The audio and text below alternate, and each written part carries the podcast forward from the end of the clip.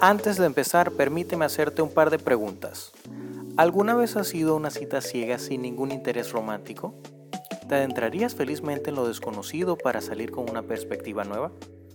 Mi nombre es Félix y bienvenido a mi podcast Se escucha extraño. Cada semana me estará acompañando una persona nueva con maneras de pensar y estilos de vida distintos o similares a los nuestros.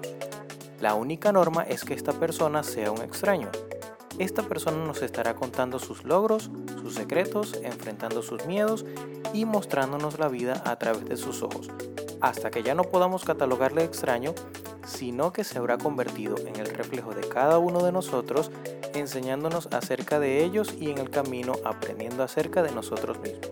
Así que si disfrutas de historias interesantes de personas como tú y como yo, te invito a que nos escuches y te suscribas desde la plataforma para podcast de tu preferencia tomes asiento y te deleites conmigo cada martes mientras converso con un extraño nuevo.